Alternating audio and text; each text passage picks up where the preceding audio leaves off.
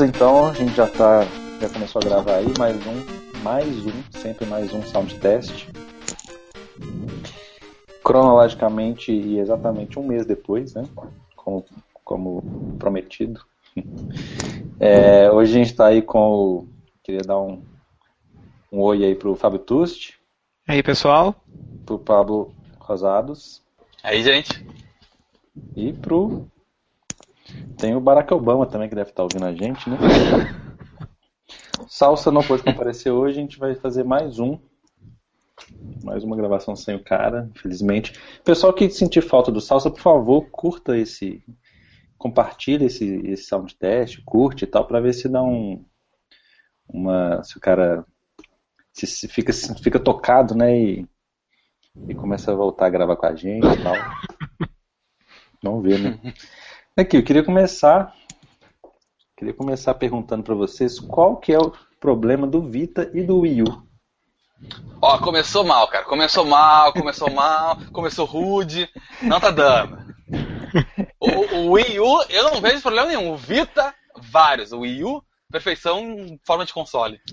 Cara, mas por que, que ele não vende então? Por que, que ninguém faz jogo para ele mais? Só a Nintendo, o pessoal cancela. Eu tô sentindo assim, sério, eu tô sentindo áreas de Dreamcast, assim. Pois é, exatamente. Acho que você tem o mesmo sentimento que eu. Dreamcast também não vi, nunca vi problema no Dreamcast, mas infelizmente. Né? É, mas, é, mas é realmente é o mesmo problema do Dreamcast, concordo com o Diego. Chegou num, num, numa época, numa geração, em que o mundo é dominado por ignorantes e burros, entendeu? E aí eles valorizam os outros videogames e esquecem da perfeição da Nintendo, como sempre. Aí nós, fãs da Nintendo fervorosos, que bate palma com a bosta do Pikmin, que acha do cacete quando minha moto aparece com os dentes tortos na, nas conferências, nós pagamos o pato pelo resto, entendeu? É, o...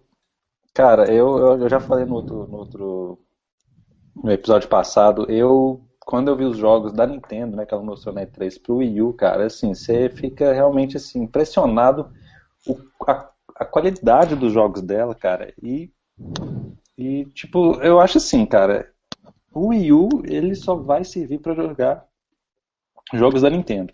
Se ele fosse um pouco mais barato, cara, com certeza ele, tipo, eu acho que a Nintendo tem que tem que tem que, acho que assim, o problema do Wii U, antes da gente falar do Vita um pouquinho, Uhum. A Nintendo tem que perceber, igual ela fez com o 3DS. Ela baixou o preço e ele começou a vender horrores, né?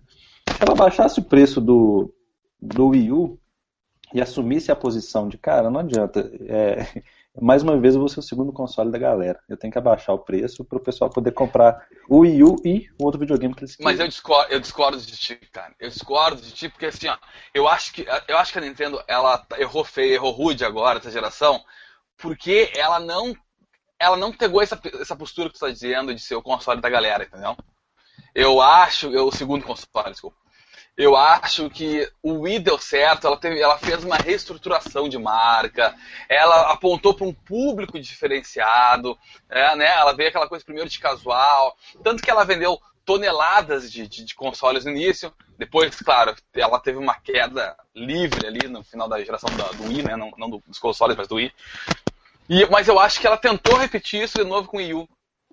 Lançando como se fosse uma ideia de que, cara, eu vou lançar um console extremamente inovador, vocês vão ver que maravilha que eu tenho aqui para vocês. E não, não acompanhou essa inovação, não conseguiu chegar numa parte social de atrair novos jogadores, que nem o Wii teve, entendeu? Aí eu acho que agora talvez ela tinha que ter usado o Wii para encher os cofres de novo dela e agora podia voltar talvez a ser competitiva ou, ou o que eu acho que seria o ideal é ela ter saído de, de cena já e ter e produzir jogos para do que console. Eu acho que ela está num mercado que não diz mais respeito a ela, entendeu? Eu acho que assim, hoje em dia ela não tem o cacife que uma Sony, que uma Microsoft tem para conseguir concorrer de igual para igual. Eu acho é, que onde a Nintendo tem aonde concorrer, e ela é muito forte, é nos portáteis. Fa Aí entra no Vita e Discord também. Mas vamos lá, vai, toca, toca, depois mas, Pois é, mas eu, eu acho que eles têm mais cuidado para fazer as coisas nos portáteis e eles têm uma, um, uma série de fãs, uma quantidade de fãs bem maior do que outras plataformas de portáteis. Uh, obviamente que eles estão concorrendo com tablet e telefone celular hoje em dia. Mas eles conseguem fazer jogos muito legais, eles conseguem fazer uso daquelas duas telas que pareciam uma maluquice no início, para mim, e eles, eles conseguem quem? usar a Nintendo. Mas isso ela faz muito bem com o Wii U também, aí que tá. Mas o Wii U, aí tá, então deixa eu tentar ver o que, que eu acho de problema no Wii U. Uhum. Basicamente uhum. é o preço. Porque depois que eles fizeram aquela venda alta do Wii, eles chamaram muita atenção. Tem muita gente que realmente resolveu jogar videogame novamente. A gente brinca, ah, é só para casual e tudo, mas teve muita gente que se deu conta de novo, já quando adulto, que poderia voltar a jogar videogame e voltou a jogar no Wii. E depois resolveu comprar um PlayStation 3 até um Xbox ou ficou só ali no Wii. Mas o que eu quero dizer é que eles conseguiram formar um grupo de pessoas grande que uhum. eu acho que estaria disposto a apostar no Wii U. O problema é que o preço dele te faz pensar muito. Do tipo, é. pô, mas vale a pena mesmo? Né? É, é isso. Né? Porque se ele estivesse bem abaixo, é, tu, não, tu não considera ele um concorrente dos então, outros. Mas o problema é que o preço é alto. O que eu acho que falta nele mesmo é, é, é no início, quando ele foi lançado e foram mostrados alguns jogos, eu tinha esperança de que iam sair muito mais jogos é, de third parties para ele. O que acabou não acontecendo, só saíram do lançamento depois parece que michou, ninguém está querendo fazer mais jogo para ele. Ou o pessoal que faz, faz uma versão, tipo assim, ah, só lancei por lançar mesmo, só para falar que eu estou suportando. É... E cara, assim, se ele. É, eu acho que isso acaba pesando no custo-benefício, entendeu? O problema dele não é o preço, o problema dele é o preço que você vai pagar por um videogame que não tem os jogos que eu gostaria que tivesse. Por exemplo, se ele tivesse. Se você for considerar assim, ah, o Wii U também, pô, ele tem um hardware ultrapassado. Por que, que não lançaram Tomb Raider para ele, por exemplo? Por que, que não lançaram esses últimos jogos da, do final da geração? Podiam ter muito bem saído para ele, mas a maioria não saiu também, entendeu? E sabe-se lá no futuro mas assim, ó, isso, entendeu? Ah, mas aí, aí, aí, deixa eu me meter um pouquinho nisso aí. Eu, por exemplo, agora, no início do, do, do mês passado, o meu primo foi para os Estados Unidos e perguntou, cara, quer alguma coisa de lá? Eu, porque ele vai, como ele trabalha numa empresa multinacional, ele vai quase que mensalmente para lá. Ele disse, ah, tu quer alguma coisa de lá? Desse mês eu não vou trazer nada para mulher, okay? então vou te dar a chance, se tu quiser alguma coisa, eu te trago. E eu disse, cara, eu vou criar o Yu, me traz o Yu. Aí entrei no site da, da, da, da da Best Buy para é. comprar é. e reservar lá, porque tu pode comprar reservado e mandar retirar na loja, né?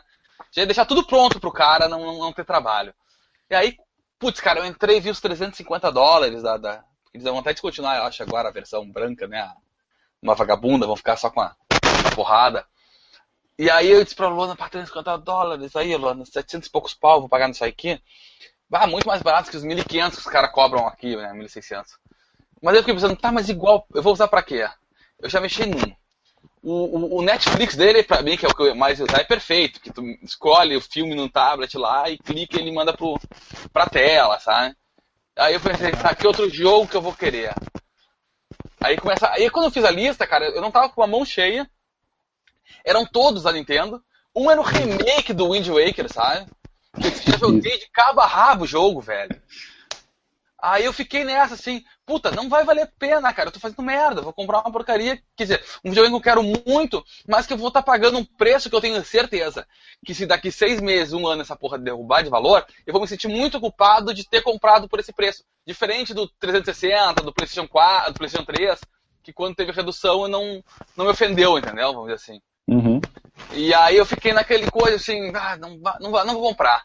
E aí também entrou isso na parte das third parties, assim, é, não tem suporte. Eu entendo que as empresas, eu acho que hoje, elas pensam, é, eu estou fazendo jogos para a próxima geração, eu vou fazer um jogo para a próxima geração e uma versão piorada ou diferente, né, que é o que aconteceu com vários jogos do Wii, para o Wii. E pro, que tinha no, no, no, na versão na época do Wii, tinha uns jogos diferentes para o Wii e PSP, sabe? A, os, os, os Call of Duty era tudo assim, cara. Tinha uma isso versão aí. que era feita por outra produtora para eles. Isso, isso, gasta dinheiro, cara. Isso gasta dinheiro Prova pra prova provavelmente essas versões estão saindo pro Wii U agora deve ser por pressão da Nintendo. Tipo assim, porra, velho, faz uma versão pro Wii U aí também, te dou um trocadinho é. aí e tal. Aí o cara, tipo, é. faz um. Mas, mas, a que... e... mas, a questão toda é que quando tu te esforçava um monte para poder fazer um jogo para o Wii, tu estava tratando de uma base de, sei lá, vou, vou botar um número, tá, obviamente muito baixo, mil. E quando hum. tu vai vender, fazer todo esse esforço para vender no Wii U, tu vai ter uma base de sete pessoas. É, uhum. Proporcional, entendeu? Mas é. Ah. E isso não faz o menor sentido economicamente para as empresas. Só que eu acho que uma coisa influenciou a outra e não o contrário. Não foi o, o, não ter jogos que quebrou a venda e sim foi o preço inicial. É a mesma coisa se agora o Xbox ou o PS4 viessem, sei lá, por 800 dólares no mercado atual que não suporta mais esse uhum. valor esse videogame ia ter muita dificuldade de venda. Um videogame que começa com muita dificuldade de venda e a base dele não cresce rapidamente, as third parties já começam a olhar já bem diferente, já é um investimento de risco. Então eu acho que isso foi um problema no Wii. Talvez eles tivessem que ter se certificado melhor com as third parties antes, ter feito parcerias. Tipo, tu tem que lançar tal jogo para mim, só que antes do lançamento os caras já reclamavam que era difícil desenvolver para aquela porcaria. Olha só, uhum. é, pois é, aí falando por mim agora, eu acho que assim, se caísse o preço, eu compraria pelos jogos da Nintendo, entendeu? Você acha que o custo-benefício já comece, começaria a valer a pena. Foi o que eu fiz no, Wii pra... pelo, fiz no Wii pelos jogos da Nintendo também. Quando Isso, eu comprei, paguei assim. barato e fui apostando nos Marios novos.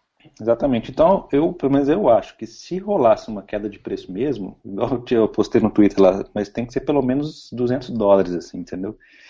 É, eu acho que começaria a vender mais, talvez com o mesmo movimento que teve na época do 3DS, que quando ele foi lançado foi com aquele preço X lá, que também ficou se arrastando até agosto, e quando caiu de preço o negócio não parou de vender mais. Inclusive, eu, até hoje eu fico impressionado como é que o 3DS vende num, num mundo onde todo mundo tem um tablet, um celular, entendeu? Verdade, uhum. verdade, bem lembrado. O 3DS funcionou muito bem abaixo de preço. É, Mas, assim, há, há, muito tempo o 3DS é o, é o, console mais vendido do mundo, assim, disparado, entendeu? Tá, e aí eu te pergunto, levando essa lógica maravilhosa de que no mundo onde se tem muitos tablets e muitos uh, muitos tablets e smartphones que hoje cada vez estão com processadores mais rápidos e, e, e tem uma reforma por ano, por que, que o Vita, que tem. Eu acho o hardware do Vita do caralho, velho. Eu acho um puta de um portátil. Essa é a verdade. Por que, que o Vita não conseguiu acompanhar isso? E não foi um sucesso que nem o, o 3DS? É só pelo preço também? Pois é, a minha humilde opinião é a mesma coisa, é custo-benefício, cara. É, não só o preço, né? Mas é o preço que você vai pagar por uma coisa que não tem jogo também, velho.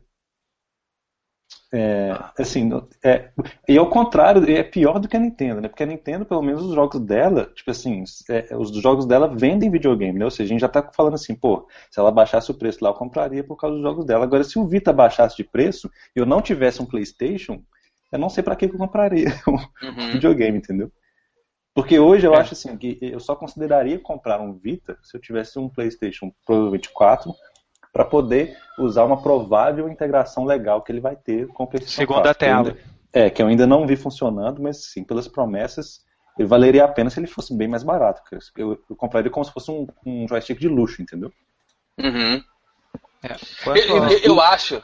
Mas, mas eu acho que jogos eu não consigo, assim, não tenho, eu não vejo nenhum jogo que vale a pena pagar 250 que seja 200 dólares no videogame, entendeu? Tem muito jogo, eu, eu já vi alguns jogos legais, mas são jogos assim que praticamente indie, entendeu? Que você não vai pagar uhum. um, um, preço X no videogame para poder jogar alguns jogos indie que são legais, entendeu? É... Mas aí, cara, aí entra, é, eu também acho que tudo isso envolve também um marketing pobre da Sony em cima do Vita. Ah, também. Eu acho que a Sony, por exemplo, agora ela quer me vender que eu, é bom eu ter um Vita se eu tiver um PS4, sabe? Uhum. Coisas que a Nintendo já fez na época do GameCube com o, o Game Boy Advance. Eu acho que isso não, não, ela não está conseguindo vender direito o videogame. Ela não consegue explicar para mim, que sou um possível comprador desse portátil, por que, que eu preciso ter isso em casa, entendeu? E aí eu acho que nesse ponto a Nintendo é feliz com o 3DS, porque ela apresenta e diz assim, ó, cara, porque é um portátil, foda-se, tu, tu, precisa é. porque se tu gosta disso aqui, tu vai ter isso aqui, cara. Claro, reduzir o preço é mais barato, é mais tranquilo, mas é. basicamente é a mesma coisa que tu bota no bolso e leva pra qualquer lugar. O, é, eu tenho uma, a minha opinião é, o preço é errado, tão errado quanto o da Nintendo, beleza, mas o agravante da Sony é que se tu levar para trás na geração, o que, que tinha antes do 3DS? O DS. E ele era um sucesso. O que, que tinha antes do Vita? PSP e o PSP Go. Então, cara, já faz tempo que é difícil de a Sony conseguir convencer a gente de que comprar um portátil deles é legal. Então, uhum. é, o, o, o 3DS quando saiu, uh, até por aquele 3D e tal, o pessoal ficou fez bastante, foi um buzz bem grande e, e ele se vendeu muito por isso. O Vita não oferece nada, o que ele tentou oferecer diferente, que é aquela tela de toque por trás. Eu nem sei se as third parties implementam alguma coisa naquilo ali, ou se é só a Sony. E todo jogo que tu joga no Vita, ele é uma versão reduzida, barra piorada, barra espremida de um jogo do PS3. Uhum. Então, não, o, cara, não faz sentido. O Pablo até falou um ponto que acho que é, talvez é pior do que o custo-benefício. Realmente a Sony ela não parece que ela não se importa mais com o Vita, cara. Por mais que ela tente Isso. fingir que se importa, até quando ela finge que ela se importa, a gente vê que ela não está se importando. Exato. Tipo, chega numa E3 ou numa conferência que seja, a galera vai fazer uma entrevista depois, uma, né, uma, uma coletiva depois, e o pessoal pergunta, pô, e o Vita e tal? Aí eles fingem que se importa, pô, o Vita tá aí, tá vendendo, tem jogo e tal, mas você vê que os caras estão um pouco se fudendo. É impressionante, cara, eu não, não sei. E, é assim, e, eu, e o pior é que cada vez mais eu tenho procurado, é, procurado é, características do Vita ou algum, alguma desculpa poder gostar do portátil porque eu estou pensando né, em ter um PlayStation 4. Falei, pô, será que um, um Vita seria uma adição legal né, na experiência e tal? Então eu fico assim, sempre procurando jogos que valham a pena ou sei lá, uma, uma um serviço, uma experiência legal, mas eu, é difícil, eu não consigo, cara. Até hoje eu tô só na esperança. É muito, é muito complicado. Até aquela reportagem que a gente comentou hoje durante as conversas pré-podcast, que a Sony e a Nintendo lançaram os, os valores de, que eles faturaram no, no segundo, segundo no, na primeira metade do ano, né? E a Sony esqueceu do Vita, cara. A Sony deu estatística de quanto faturou em venda do PS3, do PSP e não falou do Vita. Mas porque até então o Vita tá, o, o Vita tá vendendo menos que o próprio PSP, né, cara? Eu, eu até brinquei quando eu vi que eles. Quando a última vez que eu ainda trabalhava com isso, que eu vi os dados do, do PS Vita e que o PSP estava na frente, eu até brinquei dizendo que estava na hora da Sony dar um, uma volta por cima com o PSP, com o PS Vita, permitindo a instalação de emulador nele, né? Porque pelo menos concorria com o próprio PSP. Sim, boa, boa. É, ia ser top se ela fizesse isso, cara. eu espero comprar um PS Vita. Eu espero comprar um PS Vita esse ano. Mas eh, a minha você tática precisa, vai você ser. Você precisa arranjar uma desculpa primeiro, né? Tá é, eu tô achar. tentando achar uma desculpa, mas tá eu não tô conseguindo. Eu, então. É. Eu, sou, eu, eu, tenho essa teoria que primeiro eu tenho que achar uma desculpa para mim para depois achar uma para mulher, sabe? É, eu não tô achando nem pra mim, que é o pior. Inclusive, inclusive a minha esposa tá fazendo sinal negativo aqui, total, porque ela tava ouvindo toda até, essa falaçada contra, até né? Até ela sabe a situação do Vita, por isso que ela não curtiu, entendeu?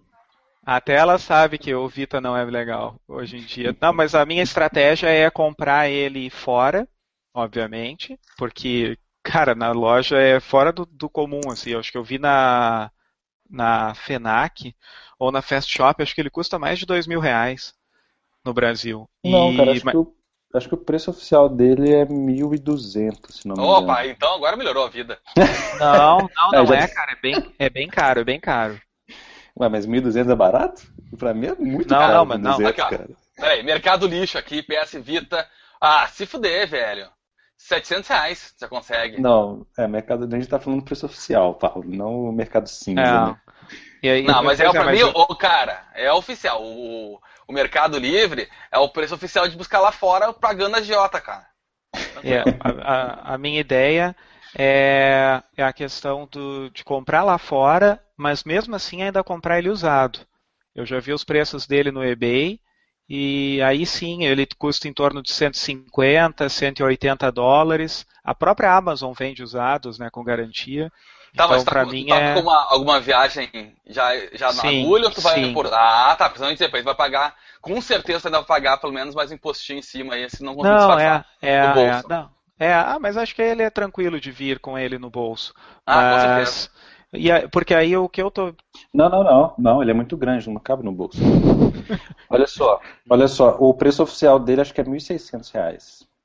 1.600. É. é, então de repente eu vi ele, sei lá, 1.699. Mesmo assim é caríssimo pro, por um portátil, na minha visão. Mas Não, a minha é. ideia é comprar. O preço de um smartphone, né? Comprar um muito barato, usado, testar ele e provavelmente concluir que eu não gostei e aí vender ele. E aí eu tenho pelo menos uma margem boa, porque como eu já comprei usado e vou vender ele como usado. Você vai ter coragem de vender ele para outra pessoa e não e dormir bem com isso, assim, tipo, sabendo que Vem cá, mas tá... tu vai antes ou depois do lançamento do, do, do PlayStation 4? Depois. Uh, tá perdendo vou... dinheiro comprando a porcaria de um, Vita, velho. É, né? Nem, nem usado. Pega, pro, procura jogo usado do PlayStation 4 logo no lançamento e leva junto, cara. Vai eu, ser mais eu negócio. Tava, eu pensei que eu ia poder vender para algum não ouvinte do Sound Test na volta, porque to, agora todos os ouvintes com certeza não comprariam, né? É, a minha esperança realmente é que a, depois do PlayStation 4 o Vita se pareça uma, uma, alternativa melhor, assim, do que era hoje, entendeu? Não sei.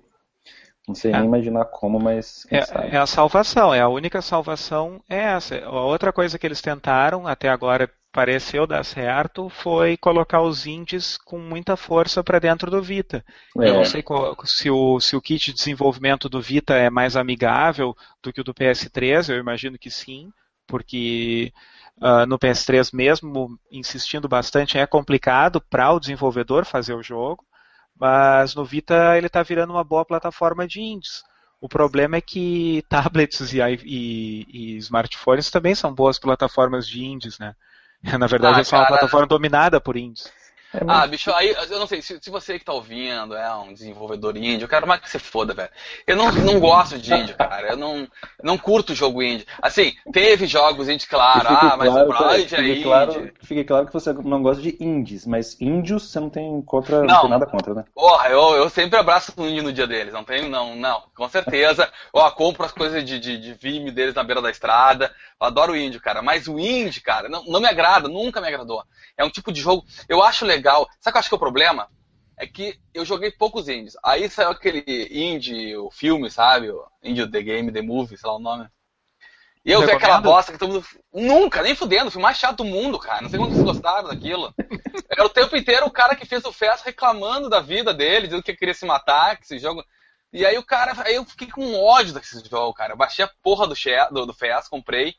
Achei muito legal, mas não me empolgou. Não, me, não, não é o melhor jogo do mundo. Desculpa para quem gostou do jogo, não achei bom. E aí eu descobri que o Indie, cara, é uma proposta que eu já conhecia há anos no, no PlayStation 3 com o Flower e coisa, que são jogos muito legais, mas são jogos que não, não, valem, entendeu? Aí sim, tá, tem Bride, que vai, um que outro vai se destacar, é que nem, mas é que nem jogo de futebol, sei lá, vai ter um que talvez te agrade, sabe? Formation Soccer lá, me agradava.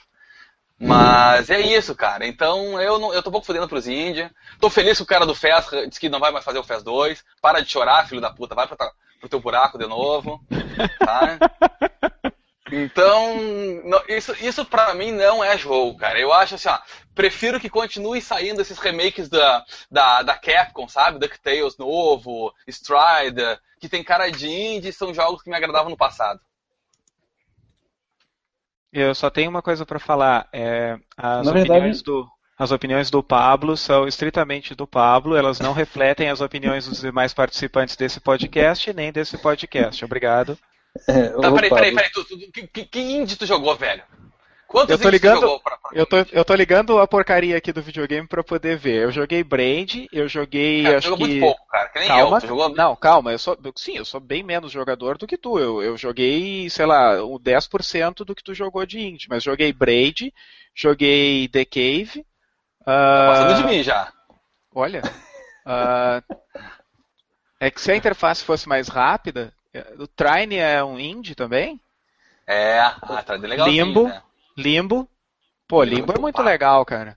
É, Ó, muito legal, mas... peraí, tá. Olha é tuas muito palavras legal. agora. Ah, bicho, tu, quando tu começa a achar a braid do caralho, ele acabou. e aí te dá um final que tu fica, ah, meu Deus, porra nenhuma. Ô, Pablo, você acabou que falou, acho que é uma coisa que talvez defina os indies hoje. É, você falou aí que tipo, acha mais legal os remakes da Capcom hoje do que jogar jogo indie.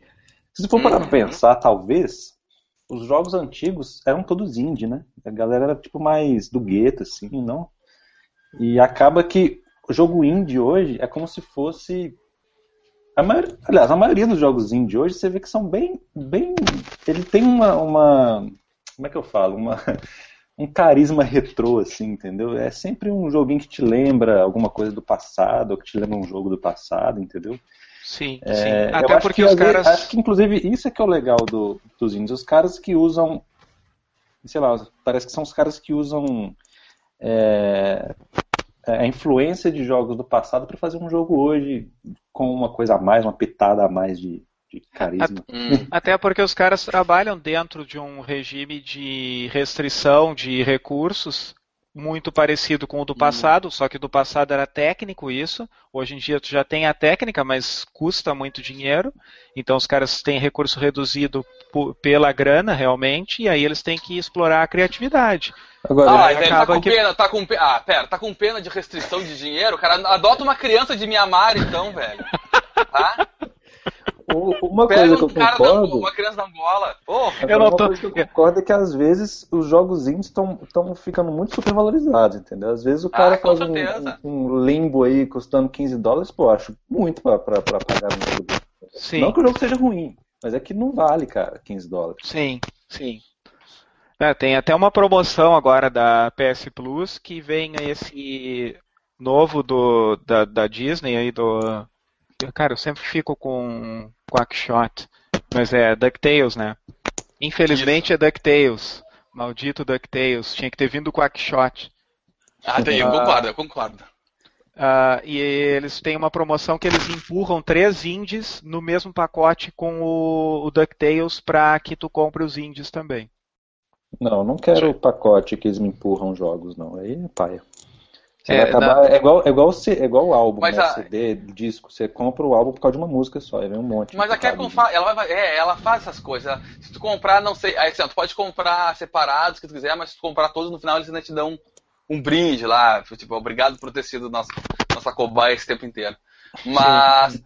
É, eu não sei, eu não sei te dizer o que que eu acho dessa parte de vendas. Eu acho que os preços são realmente altos demais porque eles oferecem pra ser um jogo indie, entendeu? Sim, sim. É, é, é, isso eu concordo. Eu acho que talvez teria que ter benefícios por estar ajudando. Eu gosto daqueles Humble Pack Indie, porque Hum, assim, Legal. a gente paga o que acha que é necessário, entendeu? Sim, sim. E Aquilo é muito legal. E Cara. eu, e eu, eu, eu, pois é, cara, eu acho, eu, eu não sei, eu acho que a estratégia do indie, ela foge da ideia de que o indie tem que ser uma coisa do povo, entendeu o que eu tô querendo dizer? Tipo, olha, eu tô programando isso no amor, então vamos ver quanto é que eu consigo essa coisa. E não impondo como eles estão te impondo. Sim, sim. O, É, pacote, é o, o pacote é o seguinte, ó.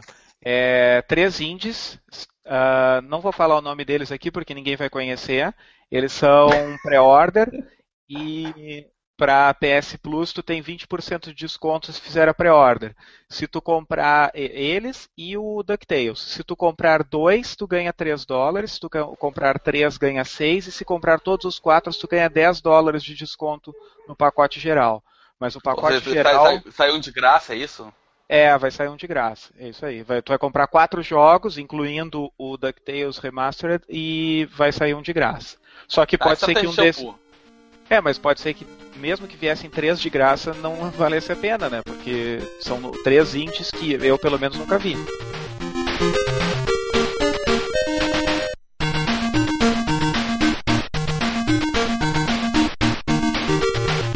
Aqui, Cara, eu é. lembrei, é, eu lembrei inclusive do de um outro assunto que eu queria tratar. Que, cara, o que, que tá falando com a Microsoft que ela tá voltando atrás em tudo, hein? Inclusive no lance dos indies lá, você viu que ela agora tá toda abraçando a galera, isso aí você vai Cara, poder eu- publicar ó, direto. Eu tô esperando o Xbox One, vai sair roxo, Que ela vai mudar tudo, eu acho também. Ele vai sair roxo, ele não vai ter mais nem placa de modem interna, não vai nem conectar com a internet mais, tanto que eles vão voltando atrás, sabe? E só vai rodar indie, é isso que eu tô entendendo agora. Cara, assim, é, é outra coisa. O que que tá acontecendo com a Microsoft? Assim, eu não sei se eu acho isso bom ou se eu acho isso ruim, entendeu? É, por um lado é bom, porque, porra, ela tá vendo o retorno do que ela tá tendo, feedback da galera, né? Tipo assim, tá revendo as estratégias que ela tava querendo seguir e tal. Mas, cara, isso é ruim porque, cara, mostra que. O que, que ela tava fazendo até agora? Então, ela tava fechada numa sala tentando bolar como dominar o mundo, assim? Olha aí a Olivia dando a opinião dela. Pera aí é. que ela é, vazou na Olivia aqui. Mas nós gostamos de voz de bebê. Fica fofinho. Vamos botar uma foto de um gato na capa do podcast. Ela tá vestida de Shrek aqui. Olha que beleza. É, tá, filha, não, não, não, Já tá demais no podcast do pai. Mas eu, cara, o problema é o seguinte: a Microsoft ela voltou atrás para tentar segurar a, a, a, própria a própria Sony, né? Essa foi a proposta inicial dela. E aí ela viu que o pessoal, que o problema na verdade foi um erro grave dela, que o pessoal não entendeu o que, que ela queria fazer com o Xbox One. Porque se tu tentar entender a proposta mesmo do Xbox One, ele, ele é uma proposta boa, cara. A verdade é essa. Então me explica aí. Não, a, a, por exemplo, todo mundo reclamou da ideia de que a, aquela parte de não poder distribuir jogos, uma coisa assim, te lembra disso? Dos jogos que ficavam. Que tu podia distribuir até 10 contas do, do teu Xbox, mas não podia ter a coisa de usados e tal. É, você podia. Acho que você podia. Como é que era? A conta da Xbox Live, você podia ter, ter até 10 pessoas usando a mesma conta, um negócio assim. O lance de emprestar jogo, você tinha que ter o. É, a pessoa para quem você ia emprestar tinha que estar na sua lista de amigos há mais de 30 dias. E você só é, podia emprestar acho que duas vezes. É, que mais? Mas você tá entendendo que eles estão querendo, eles estavam querendo fazer a, o Xbox ser muito mais comunidade do que ele é agora, inclusive. Essa tua ideia de tu poder emprestar os jogos, de tu poder uh, distribuir os jogos na tua lista de amigos, isso é uma, é uma ideia de comunidade que a Sony não conseguiu atingir. Mas eu acho que a Microsoft não conseguiu eh, expressar como ela queria, explicar como é que isso funcionaria de verdade, entendeu? Agora que eu tô dizendo. Entendi. Então, eu acho assim, eu acho que a ideia de poder, é, poder compartilhar com 10 pessoas, com amigos, ou seja, imagina nós, que já somos três, podendo comprar jogos e distribuir entre nós, comprar mais jogos ainda, botar mais gente no, no meio, que possa distribuir entre nós mesmos. Ou seja, nós íamos sim conseguir ter uma distribuição legal de jogos, cara.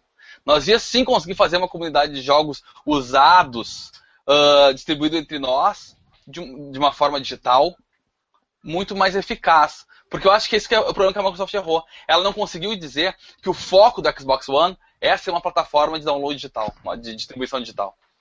Acima da mídia, entendeu? É, é eu, eu, eu, ouvi um podcast da. que eu já esqueci, acho que foi da IGN. Não sei se foi da IGN. Bom, mas eu ouvi um podcast esses dias aí, falando justamente isso, que talvez o erro dela foi ter forçado é, forçado demais a, a, a, a mudança de paradigma para distribuição digital, entendeu? Que às vezes fez isso, fez com que o pessoal ficasse muito assustado, pô, não vou poder, o jogo que eu comprar, mídia física, não vai ser meu mais, eu sei, eu vou poder emprestar e tal. Que é uma coisa assim, que essa, essa, essa migração para a distribuição digital está acontecendo naturalmente. Tanto que é que uh, a EA também falou esses dias que uh, a maior receita dela agora vem de, de, de, conteúdo digital, não mais de jogos de caixinha, né? Inclusive, uhum. a, a, parceira que mais dá, mais dá receita para ela é a App Store. É tudo digital, né? Então, uhum. assim, e, e assim, o, é, acho, que, eu acho que realmente isso. É natural que tudo vai, num futuro muito próximo, é, a maioria da, da, da, né, das compras de jogos e aplicativos que seja vai ser tudo digital. O pessoal você não precisa forçar isso, entendeu? Eu, eu realmente, também quando entendi, eu. Entendi. Se você, se você visse por um. Se, se, você mudasse um pouco o, o ângulo de visão para aquela estratégia da Microsoft, realmente enxergava isso. Falei, pô, O Xbox One, então, tipo assim, tudo é digital. Tipo, né, assim, todo jogo, inclusive o jogo físico, ele, no final das contas, ele é um jogo digital, entendeu? Só que isso acaba, entendeu? Acho que foi muito forçado, cara. Acho que assustou a galera. Tu acha, tu acha então, que, que a Microsoft, o erro dela foi de é, é, passar uma estratégia de mercado que é, eminente e evidente, mas o pessoal que não estava preparado para isso ainda não soube aceitar e digerir isso aí. Tipo isso, acho que ela não precisava fazer isso. Ela não. É, por, é realmente um, um, um, mercado onde tudo é distribuído digitalmente é bem mais saudável para as empresas, né? Assim, você tem é, o controle é um pouco maior delas de enquanto a distribuição do, do, do, do, do que elas fazem, né? O que o povo está fazendo com aquilo, não pode, você não pode vender um, um jogo digital usado, né, esse tipo de coisa.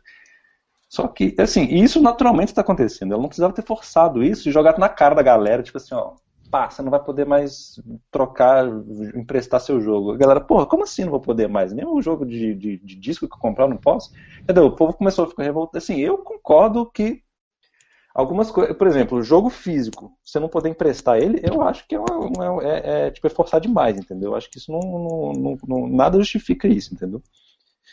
É, Acho que foi que aí eu, que eles. Por mais que se eu tivesse. Por mais que se eu comprasse um Xbox One eu não fosse comprar jogo jogo físico, é, eu acho isso uma afronta, entendeu? A, a, a, ao consumidor, entendeu? Tipo assim, pô, o jogo que eu comprei, né? A gente tem aquele, aquela questão de, pô, eu comprei um. Cara, eu comprei uma bala, velho. A bala é minha, eu faço com ela o que eu quiser, entendeu? Uma bala física, né? Agora uma, uma bala digital é mais assim, é, assim, é, o paradigma é diferente e isso está acontecendo naturalmente. Eu acho que ela não precisava ter forçado a barra, entendeu? Ela meio que jogou na cara do galera e, e ninguém recebeu isso bem. É, isso aí disparou uma, um alerta na galera e juntou com outras coisas que a Microsoft não conseguiu vender também numa boa, como a questão do videogame ficar sempre conectado à internet. Uh, e aí pegou e, e, bagunçou. É isso aí que, por essa explicação que o Pablo deu, pareceu legal. Tu ter como, tu ter como emprestar os teus jogos digitais. Isso. isso é algo que tu não tem hoje. Mas que não tivessem mexido com os jogos uh, físicos. Mesmo que tivesse ainda a cobrança daquela taxa para poder jogar online quando tu já usou o jogo e tudo, isso aí já passou um pouco, as pessoas já aceitaram um pouco melhor, por mais que eu ache sacanagem.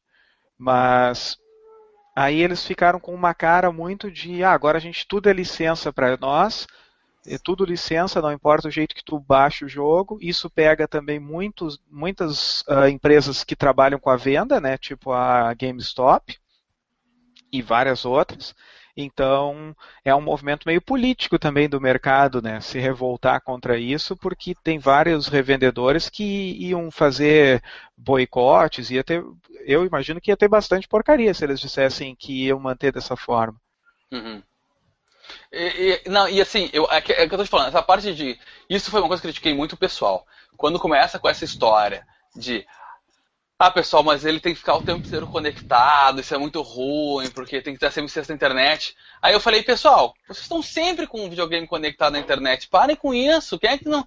Ah, mas aqui onde eu moro, em Barra Funda do Piraciqui, do norte do cu do cachorro, ah, é, é complicado, porque a internet que tem é 3G, da blá blá blá blá. Cara, então, velho, fica com essa geração, olha que merda que se meteu, cara. Ou então fica a porra do 3G para conectar. Se tu tá falando que tu já não consegue jogar por causa do 3G, pelo menos para fazer uma verificação tu vai conseguir. Isso é, é uma coisa porque que todo é só verificação. Tá. É. é um keep alive só. É, isso é uma coisa que todo mundo, daqui a pouco, cara, tu vai, todo mundo vai estar conectado. Você tem que pensar que, gente, que a geração não é uma coisa para daqui três meses. É uma coisa que vai ficar contigo por no mínimo cinco anos, cara. Então, assim, não, se agora não dá certo, não te preocupa que quando tu conseguir juntar teus trocados em Piracema do Norte do Guto Cachorro, tu vai conseguir ter internet boa junto, entendeu? Ou pelo menos uma um pouco melhorzinha, seja lá, o 4G já vai estar mais uh, distribuído, sei lá, aí eu não, não vou entrar no mérito. Mas assim, aí as pessoas dizem, ah, mas é que eu gostaria de poder jogar os jogos, por exemplo, com o problema que eu tenho aqui quando, a internet cai. Cara, eu também gostaria de jogar videogame quando cai a luz aqui em casa, por exemplo. Não posso. E nem é, por isso tô, tô jogando pedra na vidraça dos outros, sabe? Eu vi muita gente fazendo essa analogia também, e mesmo assim, cara, eu ainda também fico um pouco incomodado de tipo assim, cara, então quer dizer que se eu não tiver internet eu não posso fazer nada com videogame. Porra, é muito estranho, entendeu? Mas acho que é realmente é questão de. Sei lá, velho. É, é estranho, mas eu, eu, concordo com essa analogia de tipo, pô, você, quando acabar a luz também não posso fazer nada com nada, que eu não posso ver televisão, não posso jogar videogame, não posso ligar. Quer dizer, o computador tem bateria na maioria das vezes, né? Mas. É, é... Mas não adianta, cara, quando falta luz, tu não olha, só fica olhando por ícone da bateria, vendo aquela, aquele tracinho sumir, sabe? E não faz nada, só fica nervoso que falta luz. Exatamente. Exatamente. Mas eu acho que, cara, às vezes ela. Eu acho que realmente a Microsoft quis mudar tudo muito de uma vez, não sei. Acho que foi um, um baque, um, ela jogou muito na cara da galera, assim, coisas que o pessoal não. O consumidor não, não quer ouvir, não sei, cara. Não, a maioria não aceita, entendeu? Se a gente que é tipo. É, galera mais mente aberta e tal, tá na internet todo dia, conectado, já fica um pouco meio assim, porra, não posso jogar videogame se não estiver conectado na internet, caralho. A maioria, a maioria fica paz cabreira aí, entendeu? Não sei. E isso aí. Foi muito. Foi muito. A gente chegou a discutir muito também esse tipo de coisa. A galera discutindo, pô, mas se for parar pra pensar, o PS4 também é mais ou menos da mesma forma, não sei o que e tal. Se for para pensar realmente, só que a, pessoa não jogou na cara de ninguém isso, entendeu? É uma é, coisa que, tipo assim, é. e algumas coisas que a Microsoft estava propondo, às vezes até já acontecem hoje, entendeu? Então, e... cara, é, eu acho que realmente foi muito, muita falta de, de saber como mostrar, falar isso mesmo, entendeu? Foi o que o Pablo falou no início, inclusive, né? A gente discutiu, discutiu, voltou porque o Pablo falou. É, verdade. E, cara, quanto a isso aí, eu fico me perguntando como é que vai ser a pirataria na próxima geração. Isso ajuda também a definir como é que vai ser a, qual vai ser o videogame mais adotado, né? Porque para mim essa Keep Alive da Microsoft de tempos em tempos mataria, ou pelo menos tentaria matar a pirataria no videogame, né? porque eles ainda, o videogame não ia estar isolado funcionando, o videogame de vez em quando a Microsoft ia poder ter acesso a ele. Uhum. Mas, não, mas assim, ó, gente, isso, isso tu vê pelos, pelos consoles da Nintendo. Uh, a, a, verdade é que, assim, agora a, a, as atualizações elas estão matando muita pirataria. Tu vê pelo 3DS até agora, olha, o console mais vendido até agora não tem uma pirataria eficiente, ou seja, não dá para jogar os jogos do 3DS pirata, só os dos DS antigo, e olha lá que estão capando isso. Porque assim, a, a coisa agora funciona da forma muito simples, cara. Quer jogar tal jogo? Beleza, tu vai ter que ter atualização. Ah, mas não vou atualizar Isso. o console, o jogo não roda. Ou então a atualização vem embutida no jogo. E assim eles estão conseguindo driblar esse problema da, da, da, pirataria. Eu acho que a próxima geração da, da, do PlayStation 3, o PlayStation 4 e o Xbox One vai ser exatamente isso. Os jogos vão ter atualizações obrigatórias para poder para rodar, e aí tu vai tentar burlar isso, e aí tu vai perder, ou tu vai perder funcionalidades que eu acho super interessantes, no caso do 360 mesmo, os caras fazem algumas jogadas para poder rodar o desbloqueado e aí, ah, não consegue conectar na live, não consegue não sei o quê. A mesma coisa do desbloqueio do PlayStation 3 é assim, tu perde a internet. Ou seja, quer, quer ficar com pirataria? Tá, tudo bem, velho, mas eu vou te capar coisa tão legal do jogo, cara. Coisa tão interessante. E tu vai pesar isso vai valer a pena. E, na verdade, até hoje eu não vi nenhuma valer a pena mesmo, cara. Sim. Eu, é, eu tenho a visão que, cara, acho que os dias negros da pirataria já acabaram, né? Ou é, seria o contrário, né? Os dias. Vocês entenderam, né? Os dias negros do mercado com a pirataria Sim. acabaram, velho. Não tem sim. mais aquela putaria desenfreada que era antigamente. Uhum. Hoje em dia, por exemplo, o, o Xbox 360 que foi mais pirateado, eu até eu parei de ver, de, de, de ver gente que usa um Xbox destravado hoje em dia. Eu acho que o pessoal fez isso no início, mas hoje em dia parou com isso, porque eu não sei porquê, mas eu acho que eu não, eu não vejo mais tanto igual era antes, entendeu? Ah, tem, tem bastante jogo barato hoje em dia, né? é. né? Não passa uma uhum. semana sem ter jogo à venda por 50 reais, 60 reais, 80 reais, o jogo bom. Então uhum. acho que mudou, mudou também, mudou a mentalidade, mudou os valores, mudou bastante coisa. É e eu acho que Pode falar. Não, eu ia dizer que também mudou dos dois lados, né? Porque tu viu que agora é a, a própria Microsoft está oferecendo dois jogos para quem é assinante da Xbox Live Gold, da Xbox Live Gold, coisas que a hum, Sony legal. fazia com a PlayStation Plus. Ou seja, eles estão assumindo essa coisa de se vocês estão pagando, mesmo que seja para jogar online, eu vou dar alguma coisa em troca e vou provar como é interessante tu ter uma coisa original, um sistema atualizado, né? Então, legal. Eu acho que tanto a mentalidade do jogador está tá mudando, e eu acho que tá, volto a dizer, está mudando porque ela está sendo forçada a mudar pelas empresas com essa ideia de ter que te obrigar a atualizar o console e, e pirataria. E está mudando a própria empresa que está dizendo, olha, vamos provar que é interessante ter um, um cara aqui que paga pra gente, mostrar para ele que ele é uma pessoa querida e dar um feedback positivo nos jogos para ele, né? Legal. É, e, e isso vai ser importante também para as third parties para poder decidirem também qual é a plataforma que vale a pena, né? Porque eu acho que isso era bem complicado na geração passada, porque tu tinha uma pirâmide estranha de quem vendia mais era o Wii, quem era o segundo que mais vendia era o Xbox. Quem vendia nada era o PlayStation 3. Uhum. Mas aonde tu sabia que se tinha mil PlayStation 3 na rua, todo mundo tinha que comprar o teu jogo para poder rodar, era no PlayStation 3. No Xbox era bem cinza e no, e no Wii então era, era marrom, porque no, era muito, muito cocô. Wii marrom cocô, porque era muito Wii desbloqueado um pouco de Xbox, sei lá quantos por cento no mundo, mas era bastante, e PlayStation 3 por muito tempo sem ter desbloqueio. Isso eu não consigo saber como é que os caras conseguem mensurar, mas de alguma forma eles têm que conseguir mensurar isso aí e ver, ó, se eu fizer o Assassin's Creed, Assassin's Creed 3000, a base instalada do Xbox é de tantos mil jogadores, a do PlayStation de tantos mil sabe? E isso não é direto na venda do console, porque o console depois que ele é desbloqueado, tu não vai mais gastar um centavo com o jogo. Cara, deixa eu, posso fazer uma pergunta bem sincera que eu quero saber de vocês. Vocês acreditam mesmo naquela falácia? Tô falando falácia, mas vocês podem dizer que é verdade, desculpa. Vocês acreditam mesmo naquela ideia de que a pirataria ajuda na venda do console? Eu não. Nunca acreditei, inclusive. Eu, eu sim. É, Aliás, eu, porque eu, eu vejo muita gente. Deixa eu reformular minha resposta. Eu não acredito que isso influencie no, no macro, entendeu? Uhum. Mas, por exemplo, numa região, como por exemplo no Brasil, eu acho que sim. Mas eu acho que, por exemplo, que no Brasil e em outros países que, né, é, na verdade, acho que os países onde isso acontece é, não impactam no, no, no macro para as empresas, entendeu? Sim. Então, ou seja, acaba que no final das contas não, não impacta, entendeu? Isso que eu quis dizer. Por isso que a resposta foi de depende. Entendi. Eu acho que impacta, e pode ser que não impacte diretamente no, no, no lucro efetivo da Microsoft, por exemplo, que tinha bastante Xbox na rua uh, aberto, rodando o jogo pirata, mas uh, estrategicamente para uma empresa como a Microsoft é interessante manter uma base pirata porque ela mata qualquer possibilidade de tu ter um, uma pessoa que vai optar por um PlayStation 3 e, e, comprar um PlayStation no lugar de um, de um Xbox, entendeu? Concorrência é mesmo, para valer. Não do tipo, ah, mas realmente meu lucro é maior. Beleza, meu lucro é maior hum. porque eu sou um fabricante de videogame e estou vendendo mais do que o outro.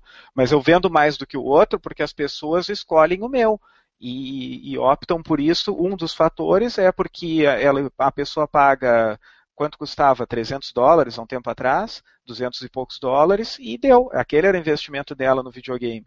Não gastava mais nada. Então eu acho que é efetivo nem que seja para massacrar a concorrência. Da mesma forma como no mercado de informática se discutiu muito tempo que por muito tempo que a Microsoft não apertava o cerco sobre as licenças de Windows, porque ela não queria que nenhum concorrente que pudesse surgir fizesse alguma sombra a ela. Acaba que vira um investimento da empresa, né? Tipo assim, ela é. investe, é. ela, sei lá, o, o, preço que o cara paga num Xbox 360 desbloqueado, que vai ser a única coisa que ele vai dar dinheiro para a empresa depois que ele comprar, né? É como se fosse um investimento que ela estivesse fazendo para aquele cara não comprar o PlayStation 3. Né? É, a meu ver, funciona dessa forma. Só que também acaba que torna esse cara um potencial cliente legal da plataforma dela também, né? Porque ele vai comprar. E a gente viu muito no Brasil, né? A gente teve o exemplo aqui no Brasil certinho, né? O pessoal entrou na geração com um videogame desbloqueado, aí teve ainda a, o incentivo da Microsoft para que o cara trocasse o desbloqueado por um bloqueado quando os Xbox começaram a queimar em massa. Só que quando os Xbox tiveram as três luzes vermelhas, a pessoa já era um jogador de Xbox, já tinha gente na live, porque teve época que dava para jogar na live com ele desbloqueado, já tinha jogos exclusivos que gostava e a pessoa acabou comprando, optando por comprar um Xbox bloqueado, pagar pelos jogos, mas ela já estava seduzida, digamos, por, pela marca. É, mas aí, cara, é, é, é verdade, não, eu concordo só que assim, eu acho que também foi essa, essa geração ela é marcada por essa mudança, putz, cara, significativa para o mercado nacional, tanto na postura do jogador como na postura da empresa. A empresa influenciou muito o jogador a, a buscar a parte original, o jogador aceitou isso. Eu me lembro quando começou a geração, por exemplo, eu me lembro da minha esposa, cara, comprar o GTA 4 por 259 na loja. Aquelas lojinhas que tinha espalhado em tudo que era shopping, que é, era, ela era uma atravessadora de luxo, né? Ela pegava claro. um jogo ah. qualquer lá e botava na, na tua prateleira deles lá e vendia para ti por um preço absurdo. E agora eu vejo empresas nacionais vendendo aqui jogos que é, são um pouco mais antigos, trazendo o mesmo jogo por R$ reais, que é o caso do, dos Assassin's Creed da vida mais antigos, e até trazendo o lançamento com no máximo 199, sabe? Ou é, seja, nós já temos uma, uma diferença aí, da mesma geração a gente pegou um início e um fim bem diferente. É, sim, sim. Não, e eu me lembro que no, Isso, com certeza, a Microsoft no, no faz, faz isso direto. No início da geração, que as pessoas acabavam me dizendo, cara, mas tu comprou um Playstation, por que, cara? Esse aí não dá para desbloquear. Isso foi uma coisa que foi é uma cultura que foi mudando e hoje em dia tu já não ouve mais tanto isso, né? Não ouve nada. Eu, eu acho que realmente é, foi uma. Essa geração foi uma uhum. mudança, tipo, muito, muito, muito drástica mesmo, assim, no mercado nacional, realmente. É igual o Paulo falou, no início, inclusive tem um colega meu que ele, tadinho, ele é PC gamer, né?